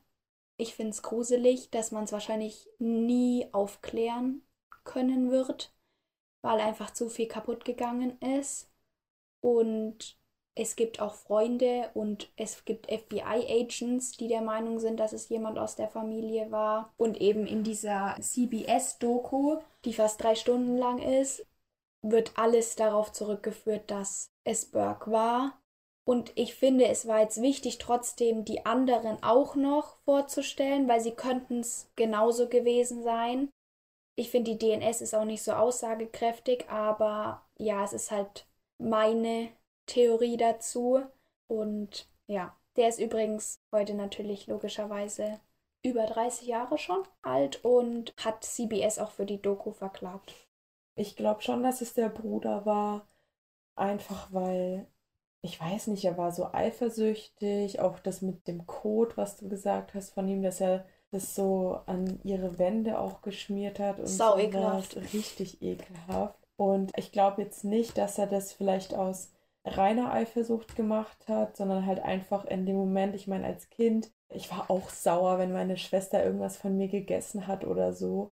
Und meine Schwester und ich haben uns zum Beispiel auch manchmal geschlagen oder so, als, also nicht stark, sondern halt, äh, weißt du, so einen kleinen Klaps oder so, wenn man sich halt gestritten hat oder so. Und ich glaube, das ist halt einfach bei Kindern so. Und ich glaube jetzt nicht, dass er damit was Böses machen wollte und dass er wusste, dass er sie umgebracht hat, sondern dass es einfach eine Handlung aus dem Affekt war. Sie einfach halt mit irgendwas Festem oder Greifbarem geschlagen hat. Das Ja. wäre jetzt das Logische, finde ich. Also ich bin auch der Meinung, dass er sie nicht ermordet hat, sondern dass es eine Tat im Affekt war. Ja.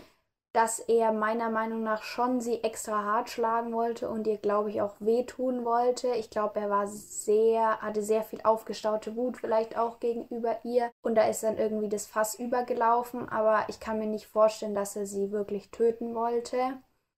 Ich bin auch persönlich nicht der Meinung, dass sie von ihrem Bruder sexuell missbraucht worden ist. Es könnte aber sein. Genauso könnte es auch sein, dass es ein anderes Familienmitglied war oder dass es nicht passiert ist.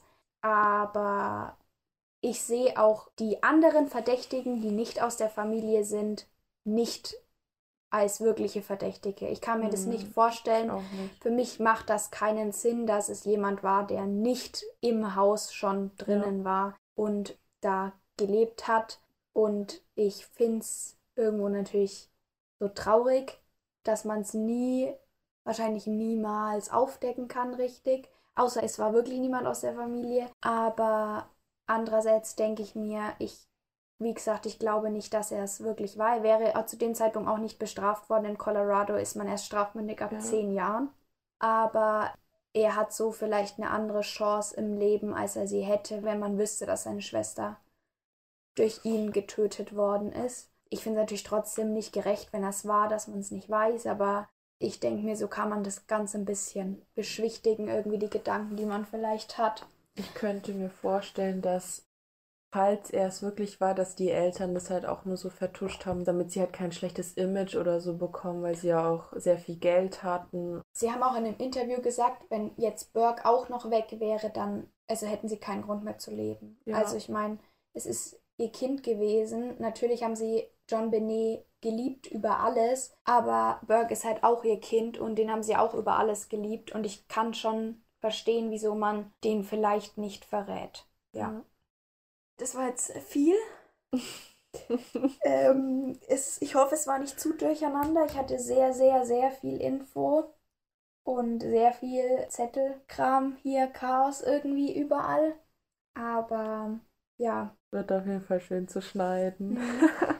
ich denke, wir gehen jetzt auch mal direkt in den nächsten Punkt über und zwar Schmaus oder Graus. Alex, magst du anfangen? Ja, und zwar saß ich letztens im Zug und habe mir so ein paar Graus und ein paar Schmaus-Sachen überlegt. Ähm, da habe ich einfach daran gedacht, was mich persönlich sehr stört und was mir halt sehr viel, also was mir sehr gefällt. Und das Erste, was mir aufgefallen ist und eingefallen ist, weil ein Mann neben mir saß, der Süßigkeiten gegessen hat. Und also kennt ihr das, wenn man so Süßigkeiten hat mit Plastikverpackungen und die Plastikverpackung aufmacht? Ey, ich hasse dieses Geräusch. Ich hasse es einfach. Es macht mich einfach wütend. Und ich saß neben diesem Typen und ich war so sauer auf ihn. Ich habe ihn die ganze Zeit böse angeschaut, weil er einfach nicht aufgehört hat, diese Süßigkeiten zu essen. Und was mich da noch dazu aufgeregt hat, wir saßen im Zug und man muss ja die Maske tragen eigentlich. Und ich saß schon neben ihm und dann isst er auch noch Süßigkeiten, obwohl man halt die Maske tragen muss. Und ich glaube, er hätte die Süßigkeiten bestimmt auch zu einem anderen Zeitpunkt essen können, als jetzt in diesem Zug. Das hat mich richtig sauer gemacht. Das ist mein Graus für heute.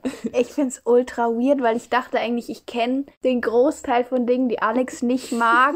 Das habe ich noch nie gehört und ich finde es auch ein bisschen seltsam, dass ein das Aufmachen stört, aber ähm, irgendwo kann ich es nachvollziehen, weil mich stört halt dieses Geraschel, was dann so Ja, entsteht, genau, ja. genau.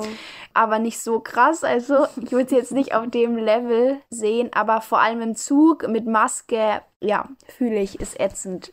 Hätte man halt auch was anderes machen können. Oder halt Ja, mal irgendwie, voll. keine Ahnung, wenn man ein Brot oder so isst, dann isst man das halt, dann hört man danach auf, aber halt nicht Ja. irgendwie so ein Naschen zwischendrin. Ja.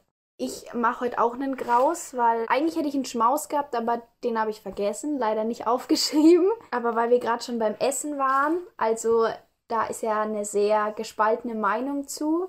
Aber ich hasse, hasse, hasse, hasse Ananas auf Pizza und Hawaii-Toast mag ich auch Echt nicht. jetzt? Und als Kind mochte ich Hawaii-Toast gerne. Also Ananas auf Pizza fand ich schon immer ekelhaft. Aber ich habe mich daran so überessen. Also ich darf es auch nicht mehr essen, weil ich Ananas nicht vertrage. Aber ich finde es einfach ekelhaft. Einfach die Vorstellung, es ist so Ananas mit Tomatensoße oder mit Schinken und Käse und Uah, das, Nein. ich finde dieser Saft, dass der dann das so durch. Nee, da krieg ich schon. Ich find's echt Würgereiz. geil. Also, wenn ich jetzt so, wenn wir Pizza bestellen oder so, oder wenn du selber Pizza machst, dann wäre das jetzt nicht so eine Pizza, die ich einfach so freiwillig machen würde. Aber wenn sie schon da ist und sie ein bisschen, also wenn du sie nicht frisch isst, dann ist sie am geilsten, finde ich. Okay, ich kann, ich muss tatsächlich sagen, ich muss tatsächlich sagen, ich kann es ein bisschen mehr nachvollziehen, weil ich finde, das ekligste daran ist der Saft, der Mhm. da so rauskommt. Mein Opa macht manchmal so, ich glaube, so ein bisschen thailändische Sachen und da packt er auch Ananas rein. Das stört mich nicht, aber nee, ich finde es halt immer noch eklig. So. Und äh, mein Vater und mein Freund lieben Pizza Hawaii. Und nee, ich finde es einfach, ich könnte das auch nicht essen, wenn du die Ananas runternimmst. Echt? Weil, wenn das ja schon gebacken ist, ist es Mhm. ja raus, ist der Saft ja draußen schon. Uah, will ich nicht. Ich möchte das nicht auf meiner Pizza haben. Das gehört da nicht hin. Und grundsätzlich bin ich schon so, also ich bin so ein Mensch, ich esse gern süß und salzig, aber Ananas mit diesem deftigen, nee, gehört da nicht drauf. Klipp und klar bin ich da dagegen. Ich habe da jetzt voll Bock drauf. Gut, ich freue mich auf anderes Essen dann. Hast du noch eine Empfehlung oder was anderes, was du sagen möchtest? Also tatsächlich habe ich im Moment keine Empfehlung, aber ich wollte sagen, ich finde es schön, dass es einem, oder es geht dir bestimmt auch so, dass es uns immer leichter fällt, die Folgen aufzunehmen. Ja, also es war heute sehr lustig zwischendrin mal.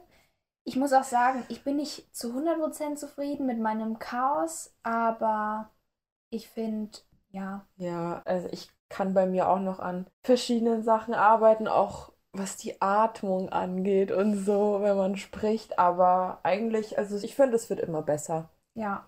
Und ich habe eine Empfehlung, beziehungsweise so halb. Also die Dokus, die ich angeguckt habe, waren einmal von TLC, Mordfall John Benet und CBS, das ist auf YouTube gewesen.